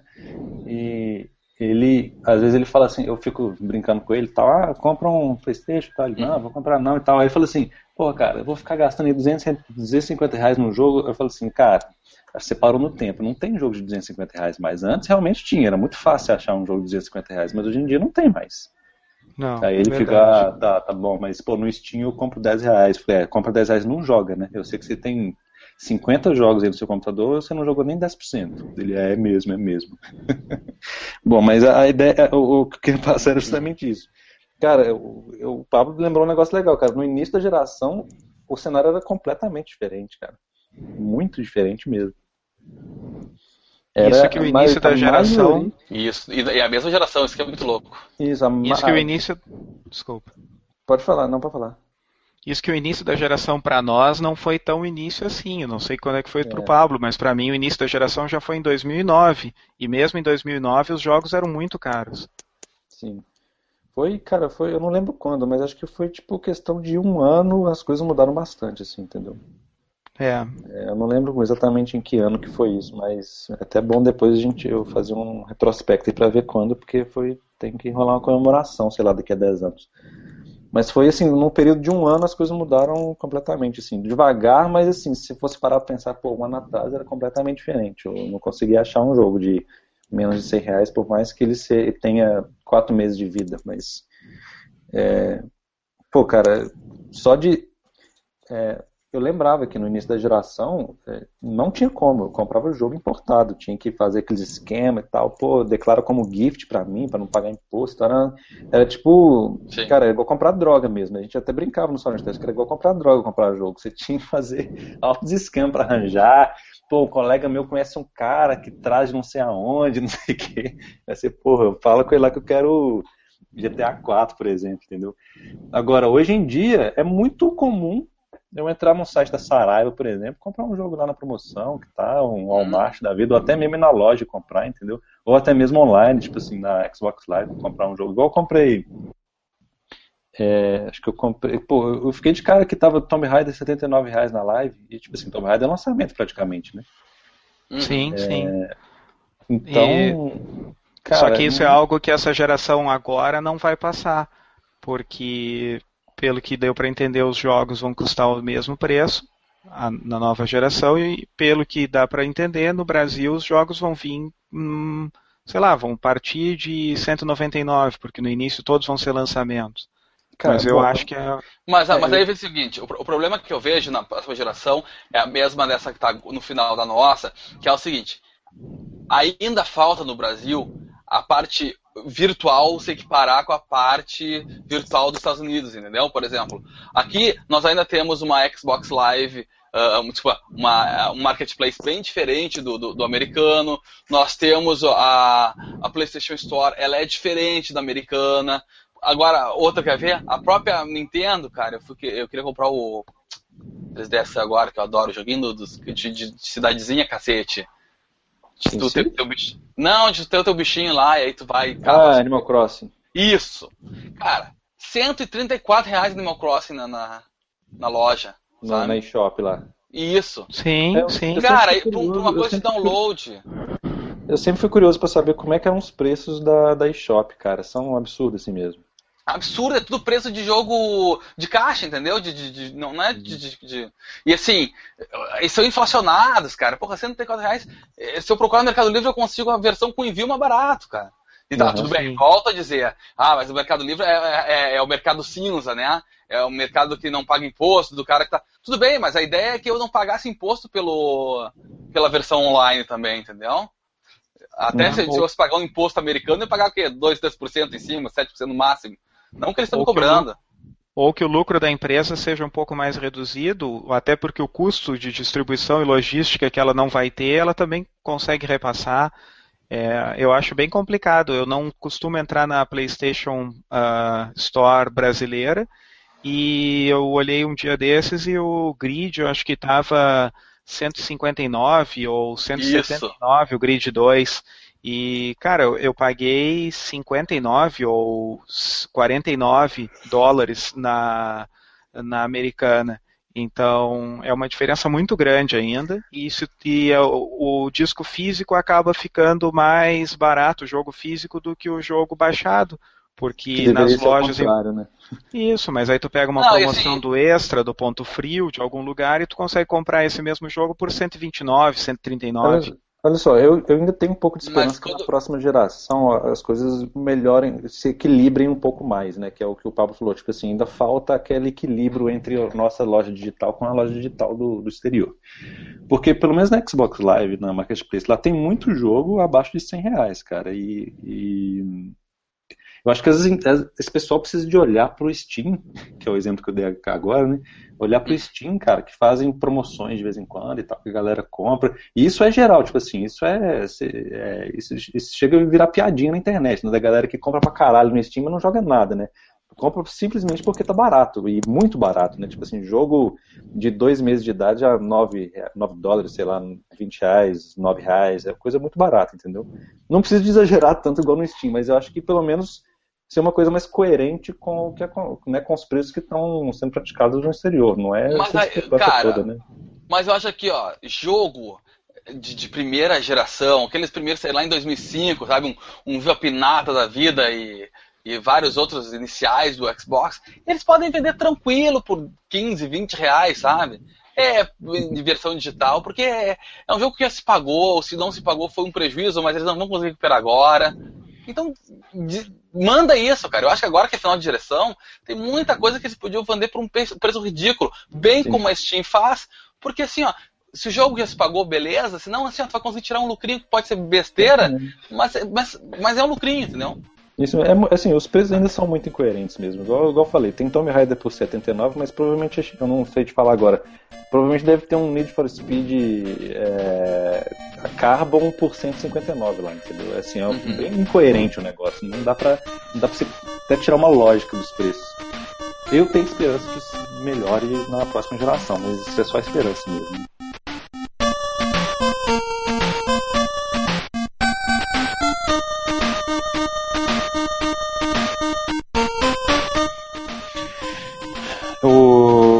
Aqui, eu tenho que falar, eu queria que vocês comentassem, nem que seja um pouquinho, porque eu prometi para alguém, não lembro quem, que a gente tinha que falar, cara, do jogo, do jogo novo do Sonic. Vai ser uma merda. Próximo. eu, pensei, eu fiquei pensando, cara, que nós vamos falar dessa merda? Porra, não precisa ser, né? É obrigado, é obrigado, a equipe toda tem que falar alguma coisa, tá, tá em contrato? Não, beleza. Ó, pelo menos que fique gravado que eu tentei. eu tentei. Não, eu, eu, eu sou o cara que mais, sabe, eu tava, vou confessar que eu joguei muito pouco, e o último jogo que eu tava jogando agora era o Sonic Generations, porque eu não acabei ele. Eu, na verdade, eu tinha uma versão que travava, e tinha comprado usado, ficava puto porque o cara me vendeu usado e travava na metade do jogo. Até que eu resolvi. Eu não vou falar que eu passei pra frente, eu dei ele pra, porque eu tipo, cara que não funcionava, então, pra vocês não pensarem que, ah, o filho da puta tá vendendo o jogo estragado, eu dei pro guri dizendo, olha, mano, no meu não funcionou, vê se rola no teu. E, e comprei outro. Uh, eu acabei comprando pra PC, né, na, na Steam. E vou dizer que, caraca, o jogo é do caralho.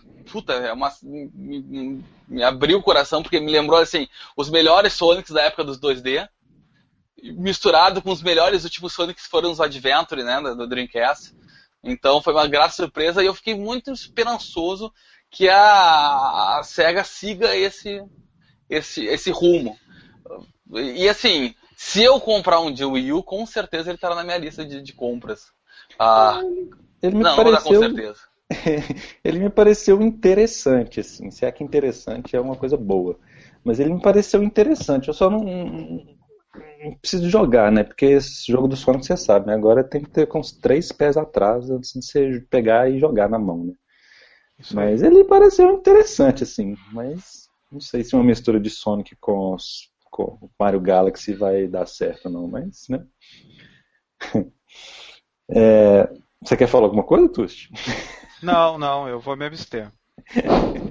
Olha, o, Tucci, o problema do Tucci é que ele é isso, cara. Ele, ele, ele, ele é um cara, como diria o pessoal do Matando Robô Gigante, ele é um cara pra Frentex, sabe?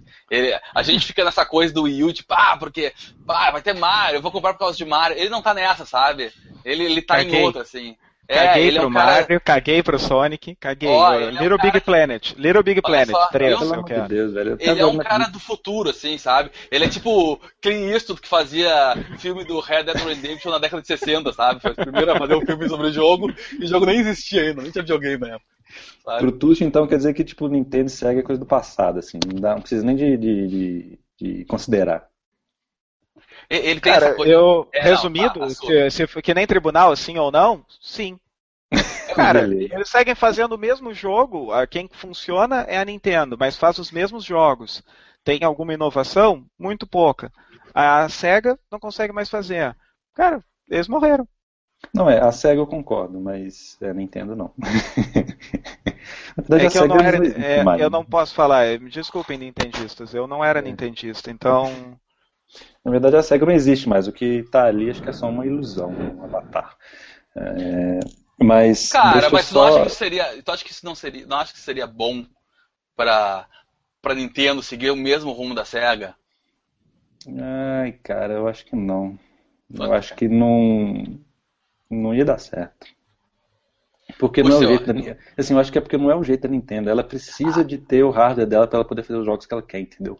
Acho que ela não conseguiria fazer um Mario bom num 360, por exemplo. Não ah, mas é que a Nintendo, é, a Nintendo ela vai dar burra em pedra até o fim da vida, né? Concordo. Acho que ela é burra em alguns aspectos, eu acho ela muito burra. Eu, olha, eu sou nintendista de coração, de coração, não de corpo, quero deixar isso bem claro. Tipo, eu sou aquele cara que vibra quando anuncia uma porcaria do Mario, e aí eu olho, o cara bota aquele vídeo, que nem mostraram na última E3, do Mario. E aí tu acha ele. Aí tu, alguém vai falar assim, cara, é a cara do Mario Galaxy. Tu diz, cala essa boca, velho. Tem uma roupa nova, velho. Não fala merda. Ai, não, merda, cara. Mas eu vou comprar, eu vou querer, eu vou, eu vou defender. Eu vou... E aí eu vejo o cara botar Wind Waker Remake. Putz, cara, eu joguei aquele jogo tanto que eu sei até a fala da porcaria de cor. E vou comprar a porcaria de novo só porque é, peraí, peraí, é, o Zelda. Que fala? Eles não falam nada, é só texto. Ah, você entendeu, outro chão. Mas beleza, deixa eu só, deixa eu só ir no banheiro ali e já volto aí.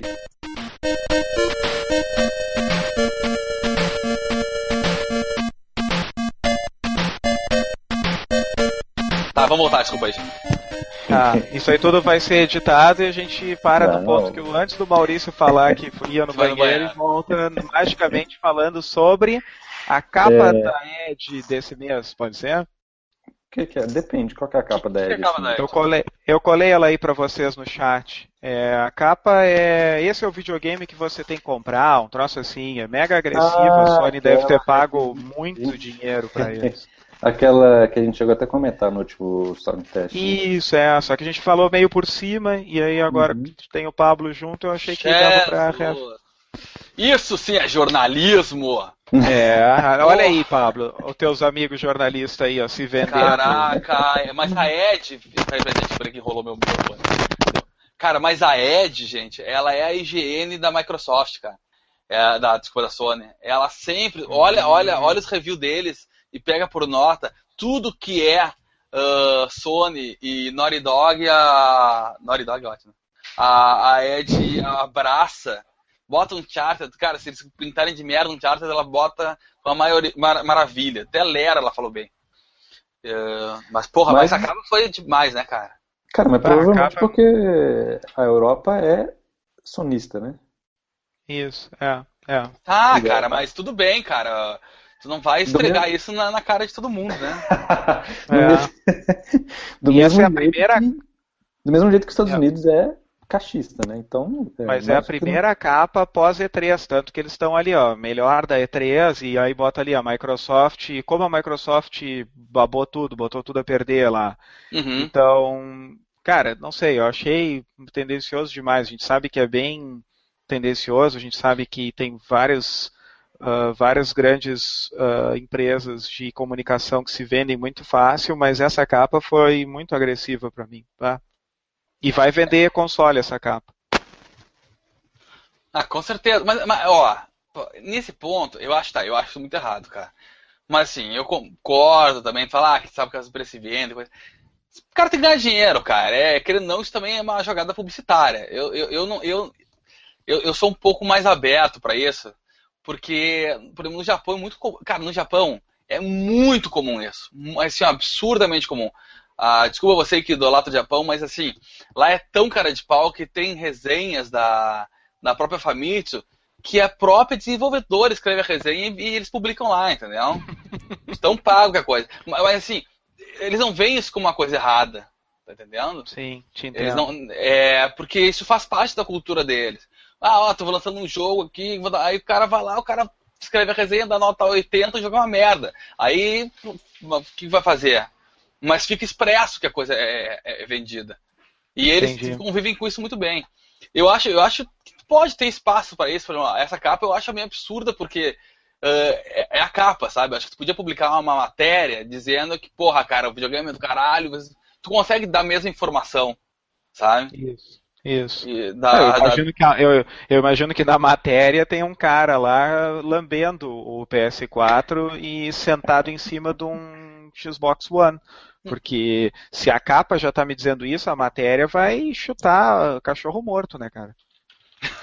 Cara, eu, eu, cara, não sei. Vendo essa, essa matéria, essa capa, eu imagino o próprio Kazu Hirai escrevendo ela e mandando pro cara assim, vê se meu inglês tá bom, velho. Tá? Pra publicar. Porra, mais na cara impossível.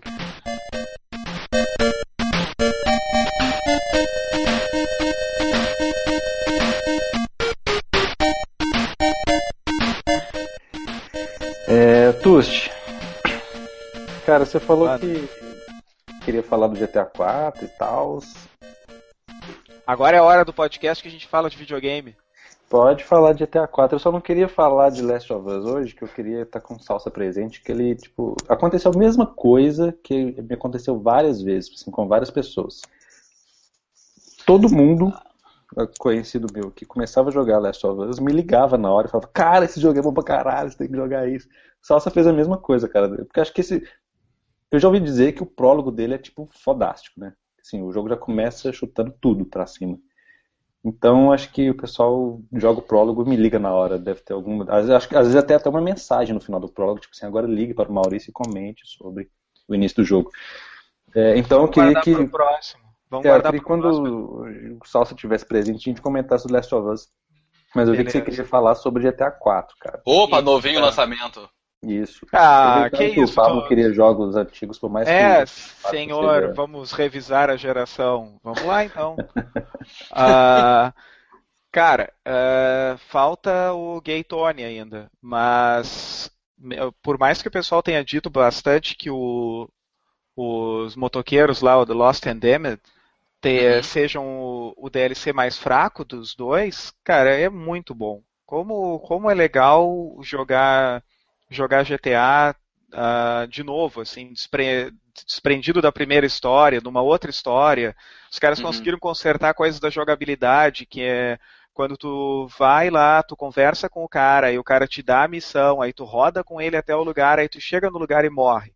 Isso acontecia no GTA 4. Aí tu teria que. Tu recebe aquela mensagem no telefone, volta a missão, só que tu volta lá no início. Conversa uhum. com o uhum. cara, roda de novo, blá blá blá.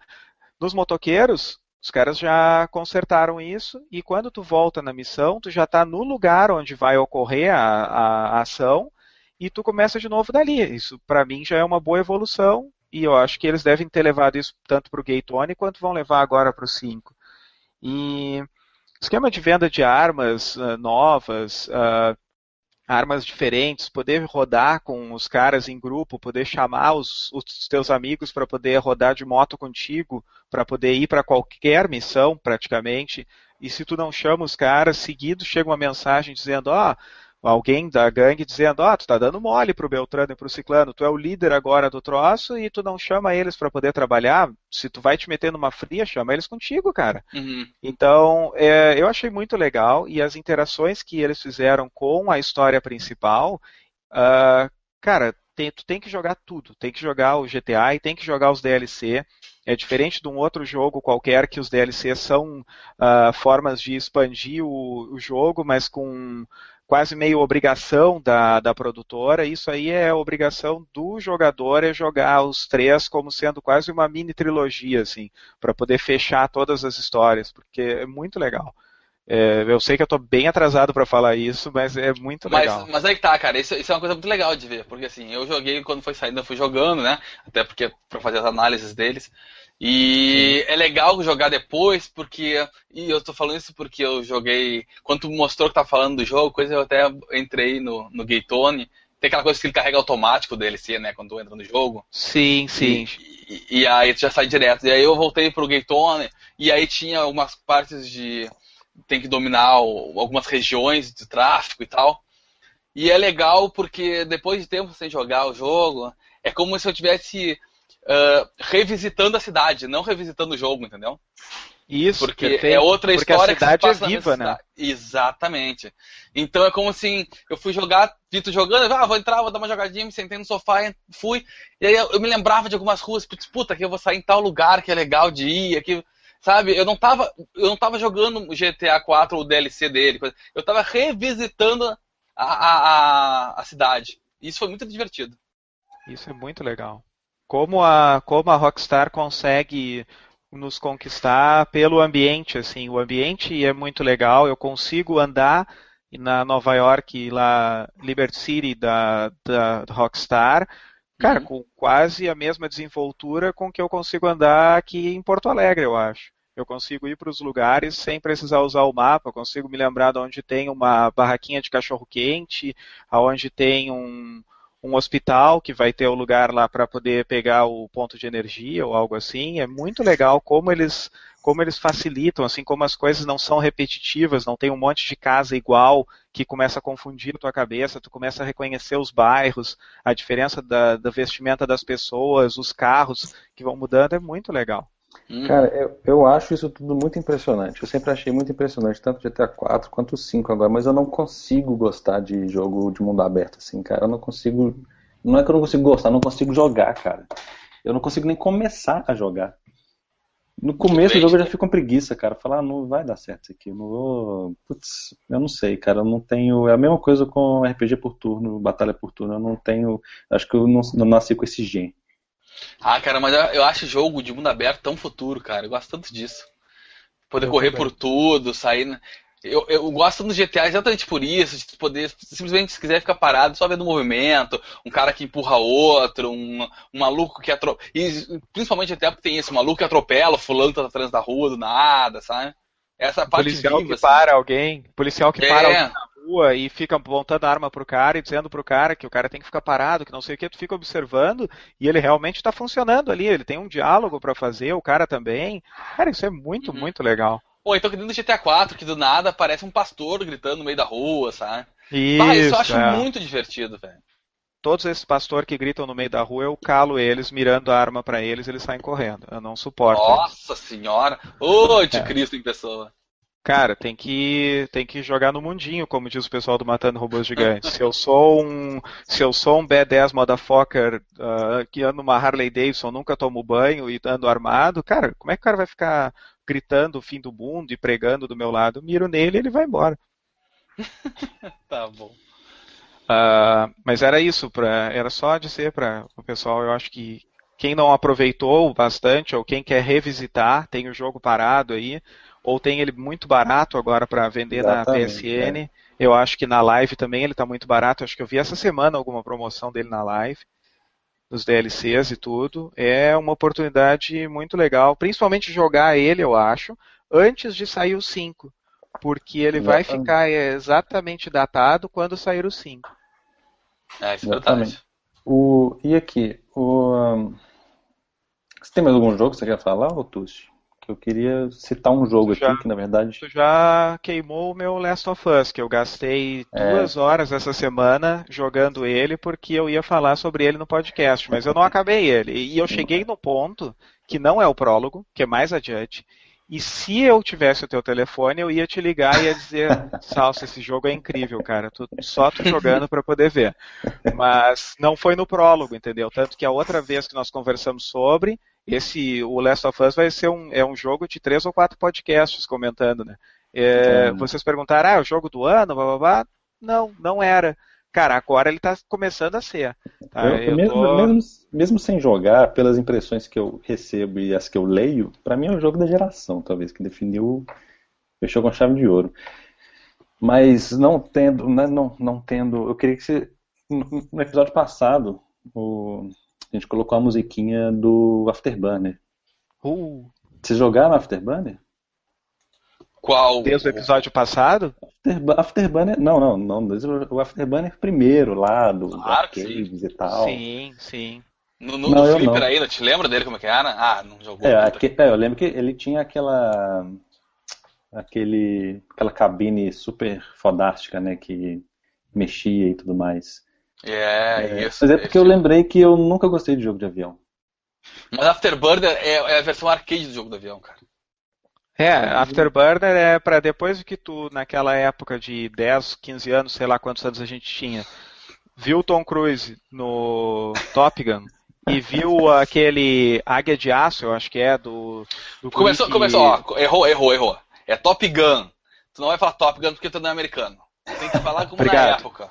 Top Gun e Águia de Aço, do guri que bota o Walkman preso na perna para ouvir cara. Twisted Sister para poder pilotar o salvar o pai no, no F-16. Cara, se tu viu esses dois filmes nessa época, não importa se tu gosta de avião ou não, tu sentava no fliperama e gastava teu dinheiro nessa máquina, cara. Cara, mas é outro dia, outro jogo, eu, outro tipo de jogo que eu não consigo jogar, assim, eu não consigo, eu não consigo gostar, entendeu? Eu não consigo divertir com esse tipo de jogo. Desde Afterburner que é assim. Mas eu Afterburner, também... cara, tu Mas... não precisa jogar, tu fica apertando tiro e, e balançando o controle, cara. O resto dou, é Jesus Cristo muito... que, que, guia, cara. Eu me dou muito mal nesse tipo de jogo, cara. Eu não consigo mesmo. E, é... e hoje, o Salso já tinha passado pra gente, já fez o trabalho dele de DJ. É... Vamos colocar a musiquinha de Alex Kidd. Olha! E eu queria saber também, cara, se vocês chegaram a jogar. Eu, eu sim, eu tive infância totalmente tectoy, né? Então, é, eu não gostava de Mario, eu gostava de Alex Kidd, entendeu? Eu achava que Mario era cópia de Alex Kidd, por exemplo. Nem tanto, tô exagerando.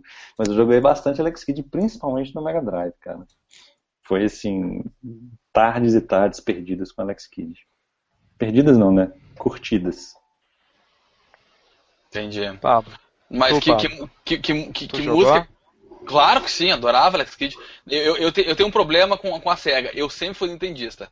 Mas o, a, a SEGA, o Master System, meu maior amigo da época, de, na infância, que eu nem sei onde é que ele anda mais, tal do André, ele, o pai dele era piloto, então trazia vários lançamentos uh, pra cá e trouxe o Master System porque como o videogame tinha muito sucesso do Brasil, ele comprava lá fora sabendo que o guri qualquer coisa ia conseguir jogo aqui também e tal.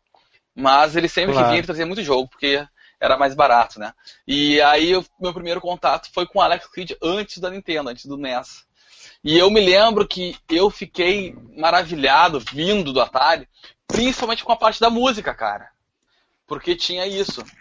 A, a música do jogo era uma, tinha uma sonoridade bonita, enquanto do Atari geralmente eram uns batidas só, e se quando tinha música era só no início e acabou, sabe? Tipo, Exatamente. Bob's Going Wrong.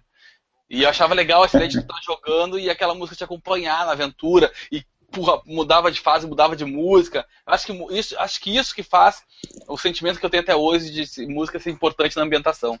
Exatamente. E, e também essas músicas de, dessa, dessa época são muito nostálgicas, né? Eu também curti esse tipo de coisa, tipo assim, essa, dessa mudança, né, do, do Atari para essa época do Master System Nintendo que tinha, um, tinha um, o jogo tinha um tema, né, cara? Uma música que, tipo assim, ah, essa, essa música é da fase tal, você até lembrava da fase tal, dos momentos da fase, é, você morreu e tal, etc. É, Isso era top demais, cara. E eu queria ter jogado mais Alex Kidd no Master, mas eu joguei mais no, no Mega Drive, que, que, que eu tive, né? O Master System, na verdade, meus primos que tinham. Tu jogou o, o, o Alex Kidd do Mega Drive? Isso. Ô, oh, merda. Eu também. Eu ah. também joguei o Alex Kidd do Mega Drive. Ô, oh, Jesus. É, eu acho que eu joguei mais Kid Camaleon, que agora o Pablo pediu para eu falar bem em português, Kid Isso. Camaleon, do que Alex Camaleon Kidd. É português do gueto. Isso. Yeah. Cara, Kid Camaleon é muito bom. Muito bom. Era top. Só que era muito Cara, difícil. Nós todo, mundo pegava, todo, todo mundo pegava aqueles trequinhos de passar de fase, te lembra? Pegar uh muito bom. Ninguém nunca jogou aquele jogo de cabo-rabo, nem existe jogo de cabo-rabo. Ela chega num ponto que as fases simplesmente travam o jogo, porque não tinha fase, como eles diziam. É, Nós estamos é, encerrando? Tamo, tamo, cara. Você queria falar mais alguma coisa? Eu queria tá três, três, três jogos de, dessa geração que a gente possa recomendar para que as pessoas joguem enquanto estão esperando a geração acabar, num ah, ano que não tem muito lançamento. Diz aí. Três do, três do Pablo e três. Ah, eu tenho três aqui. Ah, tá. Fala três aí que eu vou pensar nos três aqui então. Isso, vão pensando aí. Eu tô olhando pra minha prateleira aqui porque eu não tinha três, eu tinha só dois. Porra, tu dá primeiro... ideias, dá uma ideia furada, hein, velho? Não, eu não me preparo pra nada, né, Pablo? Uh, o primeiro é, é, é Leinoir, Porra, é um jogo, putz, curti é um pra caralho. Muito bom, é um jogo muito bom e acho que passou por muita gente numa época que as pessoas não, não compraram, não jogaram. Eu acho que tem bastante gente que ainda pode conhecer L.A. Noir. Uhum. Uh, Mirror's Edge. Esse eu acho que sim, pegou uma época que não tinha muito jogo, então muita gente jogou, mas mesmo assim acho que vale a pena, até porque Deve sair algum outro Mirror's Edge novo agora, pelo que eu vi né, na E3 falaram, acho que teve até Super e tudo, e eu acho que agora eles vão cagar tudo. Então joguem o original para ficarem com o, o amor no coração, porque agora eles vão cagar tudo, eles mudaram a cara da Fate e vai ficar uma merda foda. E Cara, e agora eu vou nonsense total aqui. E Katamari, cara. Katamari Forever. Cara, olha. E agora Cara, tu, tu ganhou o coração. Três, já tem os três aí, Pablo? Cara, eu fiquei, eu fiquei, eu tô ainda emocionado que ele botou Kadamari Forever na jogada. Tá. Mas eu tenho, bom, três para mim é fácil de botar de cabeça assim de falar, é tranquilo. Um é exclusivo do pessoal, que, bom, você falou Kadamari Forever, que é exclusivo do pessoal do, do, do, PlayStation 3. Eu vou falar um que é pro pessoal da, da, do Xbox, que é o Shadow Complex, que ninguém mais lembra direito dele, mas é um puta de um jogo que foi vendido apenas na Live na, Arcade. na Live Arcade, exatamente.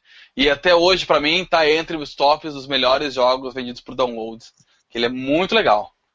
Uh, o segundo jogo que eu botaria na minha lista é, o, é um, um, que saiu bem no início da geração. Ele também saiu no Xbox, mas se eu não me engano ele saiu pro Wii.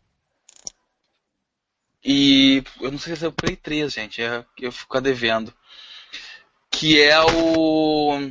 Porra, caralho. Porra, de avião, cacete. Quando tu falou de avião, eu tinha me lembrado dele ia falar. A de avião não presta, então. Não, cara, mas é nesse estilo arcade. Ele é, é o 2, ele saiu pro. Puta, ah, vai ter que cortar Ace isso. Combat? Não, não é. Não, ele é de Segunda Guerra, ele é antigo. Vai ele é o segundo Ah, que eu- saiu. Ah, tu me recomendou ele já. Puta, não lembro. Ah, puta merda, cara. Putz, tá. Quando falando avião, de, de coisa mais arcade, eu pensei nele e disse, cara, mas esse- ele nunca jogou isso aí, é muito bom. É. Puta, agora. Só um pouquinho. Aqui. Ele tá buscando, caralho. O primeiro Não. que ele falou foi Shadow Complex, Maurício. Isso. Tá, beleza. Eu tô anotando Procurando aqui na- na pra lista gente de poder jogos, colocar o link. Tá. E eu tô anotando aqui pra gente poder botar o link embaixo Tá aqui, depois. Blazing Angels. Tá aqui. Blazing Angels. Squadron of World War II, WW2. É o segundo, né? Esse é o primeiro. Teve, teve dois jogos, o primeiro saiu na geração passada, esse é o segundo. Ele é um jogo de avião, mas com uma perspectiva muito mais arcade, de sempre ver aquela coisa de fora, aí tu tem uma, aperta um botão, a câmera segura no, no inimigo, então tu não perde ele, sabe? Não tem tanta frescura assim, não é tão complicada, aquela coisa de ter que fuder, se fuder pra decolar, depois se matar lá com lá em cima descer de novo. Não. Esse é tudo simples e ele tem gráficos que até hoje eu acho muito bonito. Voar por cima de, de Londres é uma experiência única pro videogame. Vai por mim. Que legal. Ah, que legal. E, e terceiro, cara, que eu acho também um, um desses que foi esquecidos da, da geração e que vale muito a pena para quem tá procurando coisa que hoje consegue muito barato, até porque eu comprei o meu faz uns dois, três meses atrás e paguei muito barato. É o. Cadê tá aqui? Você pode- aqui, ó. PGR, Prepara pior. Ah, é. Puta que pariu, velho. que é. Cara, tu não gostou do PGR4? Não, porque você Não, pegou o jogo que eu ia falar também. Tu matou, cara. tu matou a lista dele. Isso, eles comentaram hoje na minha listinha. E o PGR4, cara, ele tem o melhor multiplayer do mundo, que é o de Gato e o Rato também. Nossa, demais, velho. Esse jogo Que- aí é top mesmo, viu? Eu acho que foi o online de carro que depois de acho que GT, do GT5 que eu só joguei por causa da direção, acho que foi o online de carro que eu mais joguei só por causa desse modo, que consiste em todo mundo ter super carros e um cara aparece dentro de um mini andando numa velocidade de merda e aí assim, tem tem dois times, um a favor e um contra, e o cara tem que chegar até a linha de chegada. Então tu vai lá com o teu mini andando, sei lá, a 100, 120 km por hora, e aí vem o cara com a Ferrari atrás, gruda traseira e vai acelerando para te ajudar a empurrar. Aí vem a, equipe rival para tentar te pegar e mandar para outro lado. Pá, é muito legal, cara. É só super carro empurrando o cara. Que E legal. os gráficos desse jogo, outro dia eu botei ele de novo justamente para jogar online. E os gráficos ainda são bonitos, cara. Não é tão atrasado quanto eu imaginei. Que legal. É. Tá bom. Então deixa eu tentar fazer uma outra lista aqui, mas. É, cara, o primeiro que eu quero dizer é baioneta. Ah, se fuder, velho. Pelo amor de Deus. Sério? Sério, Poxa, baioneta, baioneta pra mim pisa em qualquer Devil May Cry, qualquer tipo Onimusha da vida. É, cara, baioneta pra mim é muito foda. Eu curti demais, curti demais mesmo. Inclusive é um jogo que quem vende, vende caro, cara. Vende, assim, caro para um jogo usado, entendeu? Geralmente os preços dele usados são um pouco mais altos do que o, o normal. Nossa. É... Porra, cara, até agora eu não acredito que você falou PGR4, meu. Fala o 3, pronto. Não, três não. Putz, cara, o que mais que eu posso dizer? Cara, pra quem gosta de jogo de luta, era até um jogo que eu queria ter comentado mais, mas eu queria comentar ele na presença do Salsa pra ele encher meu saco. Mortal Kombat, eu gostei demais desse último que saiu. É, inclusive eu comprei ele recente e assim, cara, tô amando. Porque ele, primeiro, ele, é, ele tá. Ele manteve as raízes dele no estilo de, de técnica de jogo, conseguiu colocar coisas novas sem avacalhar demais. E, e ele tem muita coisa pra você fazer, inclusive o modo história dele eu achei ele fantástico pra um jogo de luta, entendeu? É, eu achei muito legal.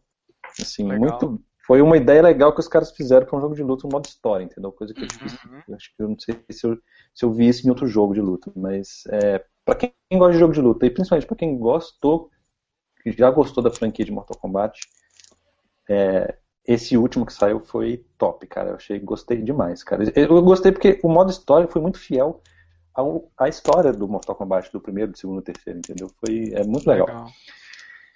E um terceiro. Ninguém vai falar do. Sério que tenha falado do nenhum Mario Galaxy?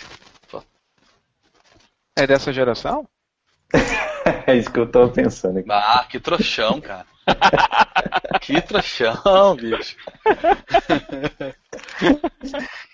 Cara, beleza, mas beleza, pode ser um, qualquer Mario Galaxy, um ou dois, assim, porque eu realmente eu acho Mario Galaxy, cara, tipo uma joia dentro do Wii, assim, dentro da merda que é o Wii, entendeu? Dos jogos do Wii, na verdade. Não, não o Wii, mas dos jogos que, que saíram pro Wii, Mario Galaxy é uma joia que tá lá dentro, entendeu? Assim, que vale a pena mesmo alguém jogar. Que legal. Se puder. a super empolgação. Quem não jogou Mario Galaxy pra mim é tipo. Eu... É Lúcia, perdeu total na vida. Foda, né, Concordo. O Tuxo, você tem que jogar Mario Galaxy pra ser alguém na vida. É, não, ele, não, tá, não. ele é pra Frentex, ele é o que não. Não, tá fácil, agora tá fácil de jogar Mario Galaxy. Tá, todo mundo tá com seus Wii parado pegando pó. Eu consigo pedir emprestado Isso. pra umas 5 pessoas de cabeça. Agora eu já listei umas 5 aqui que estão com Wii nem devem saber onde estão guardados em casa. Posso pegar ele emprestado? Não, cara, Mario Galaxy, Mario Galaxy. Sério, cara. Mario Galaxy é, é impressionante, cara. É tipo um. Putz, eu não consigo. É, o jogo da Nintendo, geralmente os ah, Mario são. Putz, eu não consigo, não tem palavras para falar. E eu vou, volto a dizer aqui, ó, vou dar a dica. Pega o, o último Zelda que saiu, aquele. Como é que é o nome? Skyward Sword, né? Falaram Isso. Bem. Mas pega ele para jogar no computador, no emulador, aquele que tem o Dolphin, que emula 1080 aí. Cara, ah, é legal. outro jogo. É outro jogo. Fica com os gráficos absurdos. Parece que a Nintendo fez aquilo pensando em ser HD. Uhum. Sabe? Porque assim, o emulador deixa o jogo com um gráfico absurdo mesmo. Vale muito a pena. É uma nova experiência, até para quem jogou. Baixa no Dolphin e, e roda pra ver. Que legal. Boa, boa dica. Isso aí. Então beleza, né? Então beleza. Tem que dormir. Queria só o pessoal que ainda não entrou no site novo lá no soundtest.com.br, a gente está colocando todos os episódios lá.